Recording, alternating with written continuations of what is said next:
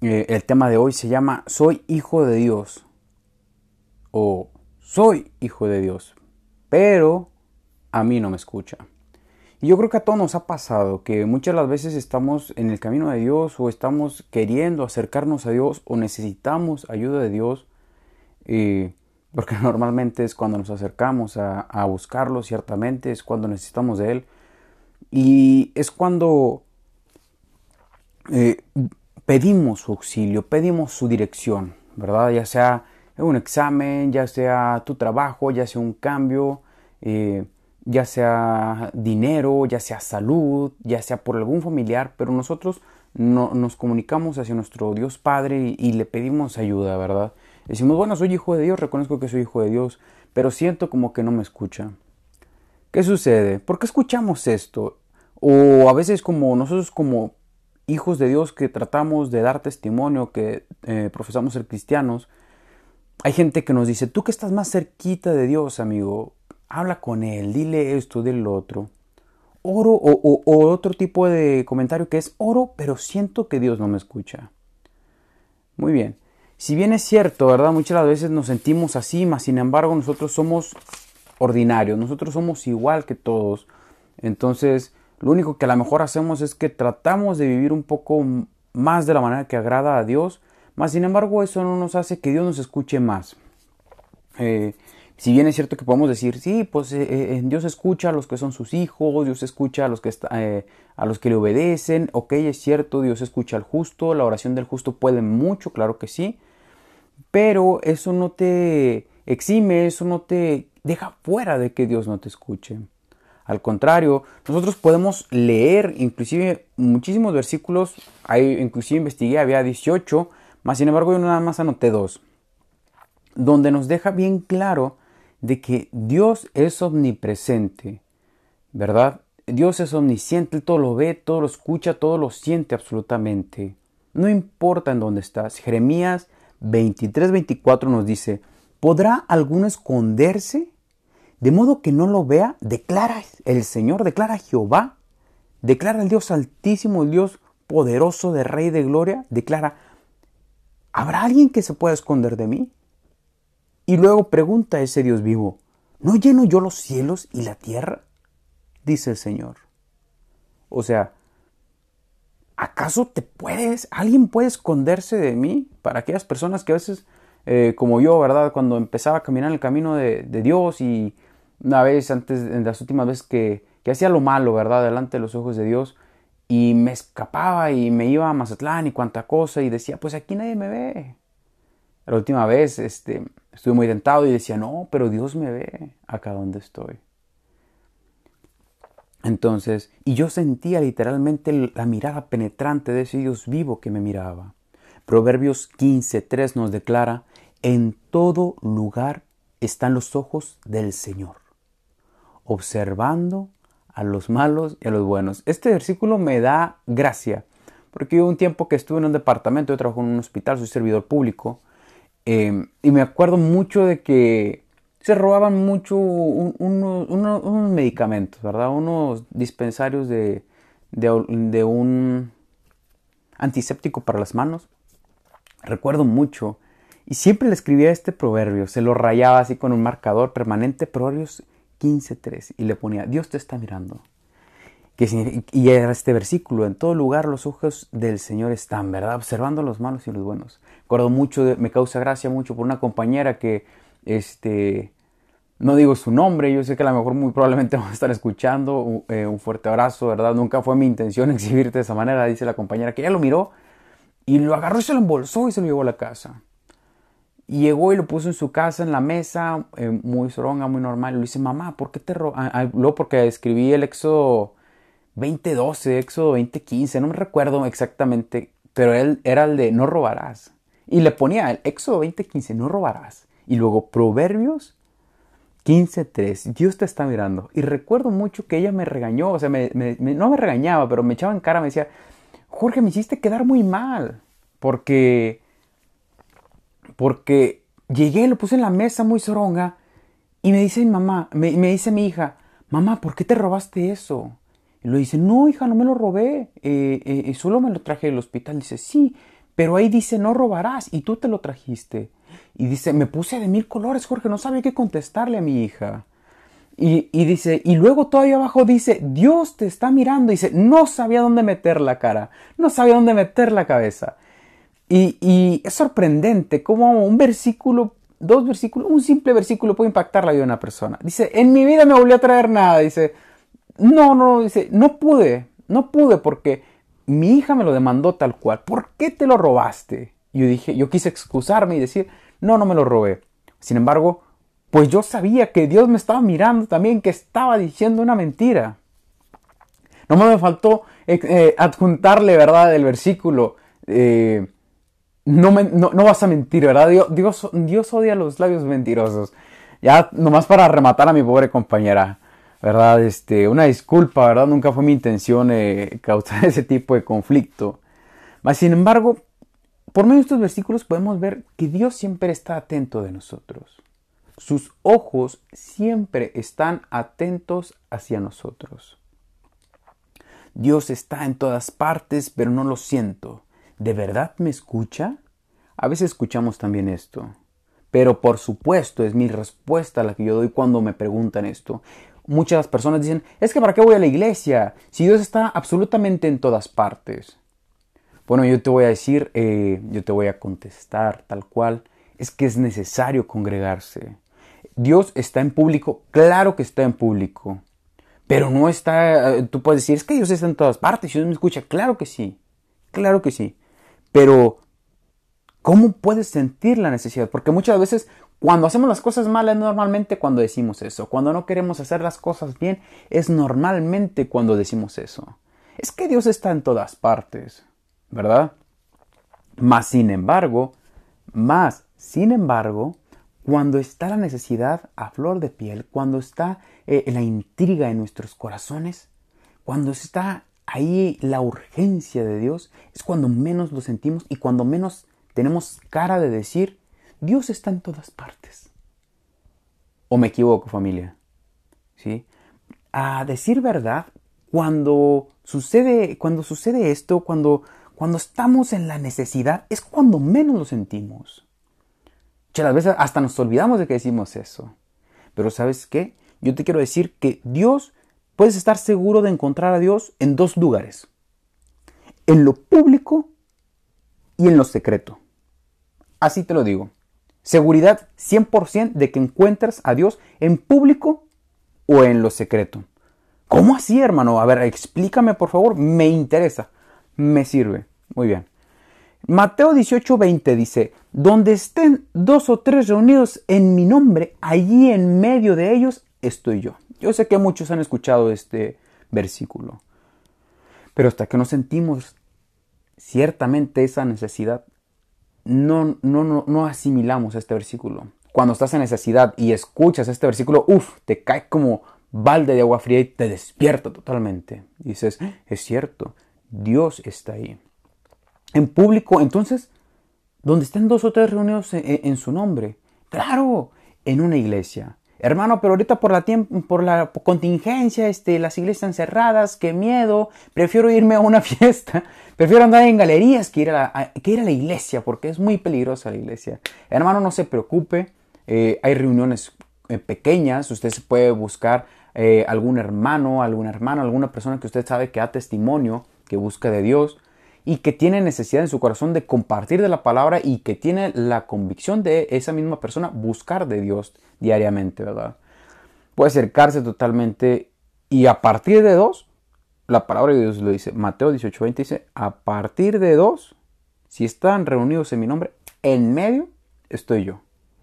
Entonces, usted tiene la seguridad que si usted tiene necesidad de Dios, usted llame ya. Usted vaya y busque ese hermano que sabe que dé testimonio. Amén. Y dígale, échame la mano, hermano, porque necesito de Dios. Dime cómo le hago con esto. Traigo este problema con mi esposo, traigo este problema con mis hijos, traigo este problema yo mismo con mi carácter. Soy muy aprensivo, estoy echando a perder mi matrimonio, estoy echando a perder a mis hijos por mi carácter. ¿Qué puedo hacer? Claro, usted se va a dirigir a una persona que usted ve que está dando testimonio de Dios o que al, menos le está echando muchas ganas, si me explico. no, no va a ir con cualquier persona tampoco, ¿sí me explico? Quiere ir usted a ir a preguntarle de Dios y a pedirle un consejo de Dios a un comentarista de fútbol, pues hermano te va a decir, eh, yo sé de fútbol, yo no sé, yo no sé de, eh, de consejería, si me explico, de consejería de bíblica. Entonces usted busque personas que estén cerca de Dios, precisamente como lo que decimos, usted que está más cerquita de Dios. Bueno, a ese que usted se acerca le dice Dios, vaya y dígale, hermano, necesito sentir a Dios. ¿Cómo lo hacemos? Esa persona debe decirle, hermano, aquí está Dios, venga, se vamos a orar. En el hospital muchas las veces a los pacientes, a mis pacientes, Dios me pone la necesidad en mi corazón que les hable del amor y el poder que Él tiene para cambiar y transformar sus vidas. Y es increíble, yo siempre pido permiso, en, el, en, en Lucía, eh, capellanía nos enseñaron que como son eh, hospitales, como son, ah, se me fue la palabra, pero ah, son instituciones laicas sin política ni religión, yo pido permiso para hablar de Dios, no de religión, de una persona, de Jesús. Digo, Señor, muy buenas tardes. Disculpe, ¿le puedo hablar de Dios? Hay, hay, pacientes que te dicen claro que sí, hay pacientes que te dicen claro que no. Pero en ti no queda, ¿verdad? En el momento en que ese paciente, que esa persona dice que sí, ahí mismo se entroniza Dios en medio de nosotros.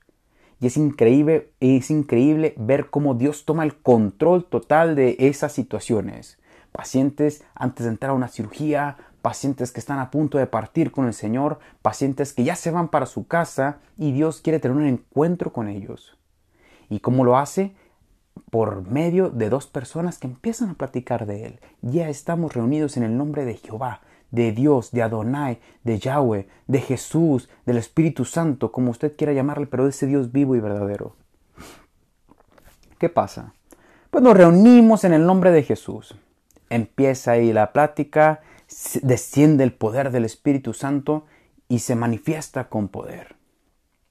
Y ya está. Ahí sintió la presencia de Dios, esa persona que estaba necesitada del amor y de la presencia de Dios.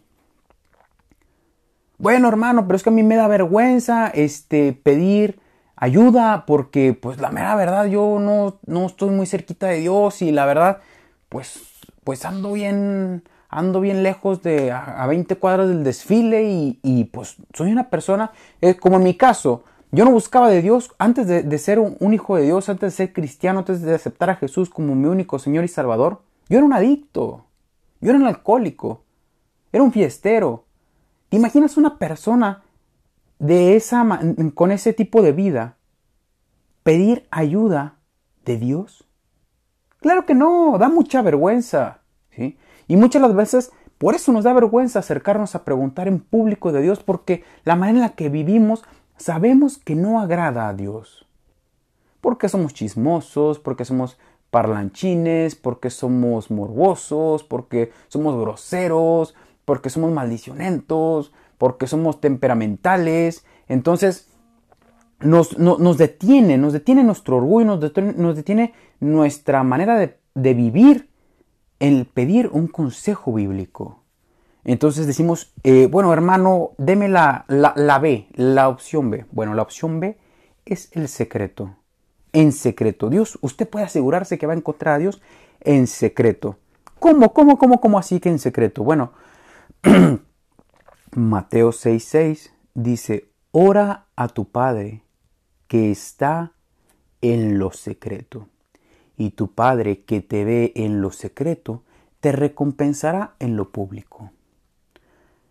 Es abismal lo que nos declara la palabra en este mensaje.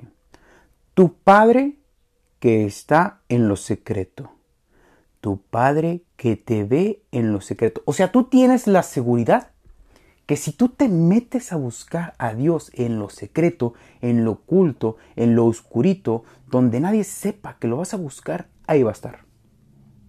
Así de fácil. Oye, hermano, y luego es bien sorprendente porque dice, y te va a recompensar en público. Es lo más hermoso. Tú vas buscando a Dios y, él, y en secreto y Él te recompensa en público. Y normalmente buscamos a Dios porque hay una necesidad. Entonces Él te da esa, Él te contesta a esa necesidad en público. Una cuenta financiera que tú tienes eh, que pagar, pues tú así se la pides en secreto donde nadie sabe. Y Dios te recompensa en público dándote la sanidad, dándote la, finalidad de esa, de esa, deuda que tenías. Tú vas porque traes un problema eh, ahí dudoso de salud, ¿verdad? Y vas y se lo pides en secreto. Y ese Dios vivo, hermoso, precioso, de poder, de gloria, rey, de gloria, te recompensa cuando vas con el médico en público y te dicen, usted ya no tiene nada. Entonces, ese Dios vivo y verdadero que tú buscaste en lo secreto, te recompensó en lo público. Entonces, si te escucha Dios. Es que siento que no me escucha. Bueno, vamos al siguiente texto. ¿sí?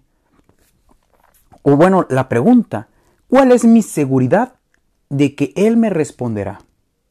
Jeremías 33:3. Clama a mí y yo te responderé. Así, te lo firmo, prácticamente nos dice Dios. Te lo firmo. Clama a mí y yo te voy, yo te firmo que te respondo. Usted nada más clame. ¿Sí? Vaya a lo secreto donde nadie lo va a ver y clame. Ya tiene doble seguridad. Tu padre que está en lo secreto te va a ver. Pero ahora te dice, clama a mí y yo te firmo que te contesto.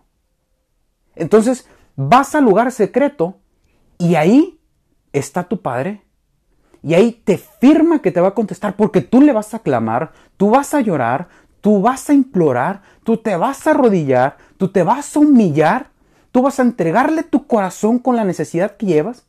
Y Dios no desprecia un corazón contrito y humillado. Entonces usted viene a los pies de Cristo, usted viene a los pies de su Padre Jehová, usted viene a los, a los, a los pies de su Padre Dios Adonai, Yahweh, varón de guerra, usted le clama y él dice, ven, yo te voy a responder. Y, y de pilón te voy a contestar, te voy a enseñar cosas ocultas, grandes, que tú no conoces. ¿Y cuáles son esas cosas ocultas que va a afirmar tu fe? ¿Por qué? Porque te va a contestar. Te va a mostrar una nueva vida te va a rodear de un nuevo círculo de personas que te van a sumar y no te van a restar. Te van a sacar del pozo. Van a ser tu familia. Entonces, ¿te van a ayudar? Claro que sí. Para eso vamos a buscar a, eso vamos a buscar a Dios. ¿Sí? ¿Para qué oro? ¿Qué gano? ¿Cuál es mi objetivo? Bueno, si eres hijo de Dios, tú estás buscando de Dios porque crees en tu Padre.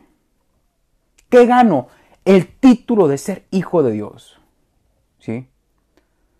¿Cómo me gano el título de ser hijo de Dios? Me gano el título de ser hijo de Dios cuando yo vengo a los pies de Cristo. Juan 1.12 dice, ya los que creyeron en Él, ya los que lo confiesan y lo reconocen como su Señor y su Salvador, les da el poder y el estatus social de ser llamado hijo de Dios. Esto es importantísimo. Luego lo vamos a ver en otra enseñanza. Ya, lo ha ya, ya, se ha comentado muchas veces, se va a volver a comentar más adelante, para que estén atentos, ¿verdad? Mm. Gana usted el estatus de ser llamado hijo de Dios. ¿Cuál es mi objetivo? Que mi Padre me escuche. Sentir la presencia de mi Dios. Tener la certeza, la seguridad y la convicción que esté donde esté, mi oración no se va a quedar atorada en el techo. Nosotros, como hijos de Dios, debemos de tener una sed y una necesidad de Dios, del Dios vivo y verdadero. Nosotros buscamos a Dios porque tenemos hambre y sed de Él. Por eso estás aquí en este momento escuchando la voz de Él. Por eso vienes a este lugar, por eso estás escuchando este servicio, porque tienes hambre de Él. Si no, no estarías aquí.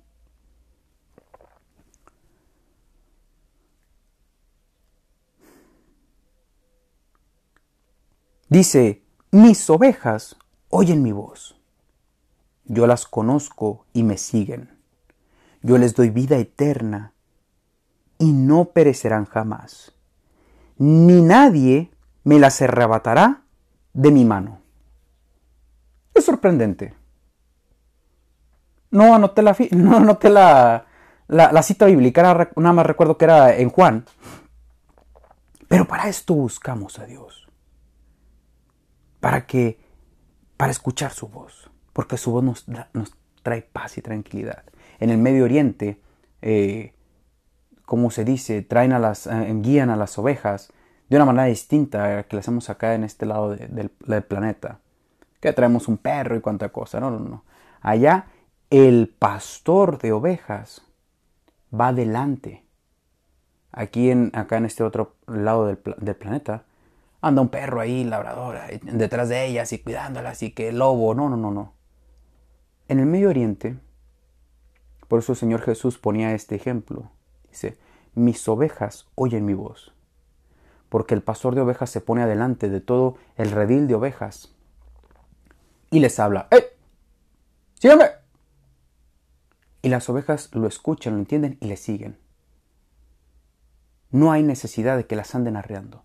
Las ovejas, los hijos de Dios, siguen a su Padre. Por eso dice, mis ovejas oyen mi voz. Por eso tú estás aquí, porque tú eres una oveja, porque tú eres un hijo de Dios. Lo más hermoso dice, yo las conozco, yo ya sé qué me vas a pedir, yo ya sé que tú necesitas. Pero necesito que, quiero escucharte que me lo digas.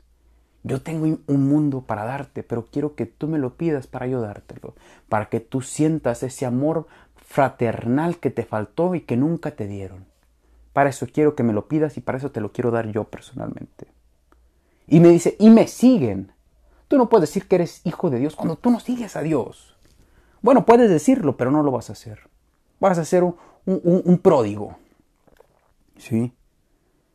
Me encanta porque dice, y yo le doy vida eterna, y no perecerán jamás. Por eso venimos, ese es nuestro objetivo, que nos den vida de, veras, que no estemos sobreviviendo con las amarguras y las dolencias y las marcas que nos dejó el pasado. ¿Y quién no quiere no perecer jamás? Ni nadie las arrebatará de mi mano. ¿Quién no quiere ser cuidado y guardado en el hueco de la mano de Dios? ¿Quién? Yo quiero. Yo, yo, yo sí digo, yo sí quiero estar guardado en el hueco de la mano de Dios. Totalmente. Por eso vengo a los pies de Dios. Por eso oro. Por eso me humillo. Por eso lo busco en lo secreto. Por eso me congrego. Porque quiero que Él me guarde como precioso tesoro en el hueco de su mano. Y es otro versículo totalmente también. Entonces, por eso yo busco de Dios. Entonces, ah, soy hijo de Dios, pero a mí no me escucha. Claro que no. Tú eres un hijo de Dios comprado y lavada a precio de sangre. Y eres una hija, un hijo de Dios al cual Dios escucha en todo tiempo y en todo momento y en todo tiempo y en todo momento está mirando qué haces, te está cuidando, te está guardando de que no te vayas a caer. Ahí vamos nosotros como niños chiquitos. Hijo, no te vayas por ahí porque te vas a caer. No me caigo. ¡Sas! diste el sopetazo y te caíste. Y Dios, ahí va y te levanta, te quita el soquete, ay hijo, te lava tus heridas. Porque ese es el Dios vivo que nosotros, en el cual nosotros creemos. Ese es el Dios de amor que nosotros profesamos, el que nos cuida, el que nos guarda, el que, el que, el que vela por nuestras almas. Sino qué caso tendría creer en un Dios que no te escuche, que no te responde. Él te dice, clama a mí y yo te voy a responder, te lo firmo. Léame Jeremías 33.3, el teléfono de Dios. Marque Jeremías 33.3, el teléfono de Dios. Amén. Uf, bueno familia, pues espero que haya quedado claro, pues, ¿verdad? Claro que si eres hijo de Dios y lo buscas, claro que te lo va a escuchar. En lo secreto o en lo público, Dios ahí va a estar y Dios ahí te va a escuchar. Solamente acérquese confiado al trono de la gracia, creyendo en un Dios como que le hay, no como que le hay, sabiendo que hay un Dios vivo y verdadero, y tan cierto como que mi Dios vive que te va a escuchar. Amén. Mi nombre es Jorge Alvarado y esto fue todo por hoy. Eh, Dios les bendice, pasen un buen, un buen día, ¿verdad? No sé en qué día lo escuches, en lunes, martes, fin de semana, entre semana, entonces te deseo un buen, un buen día y una excelente semana. Bendiciones familia.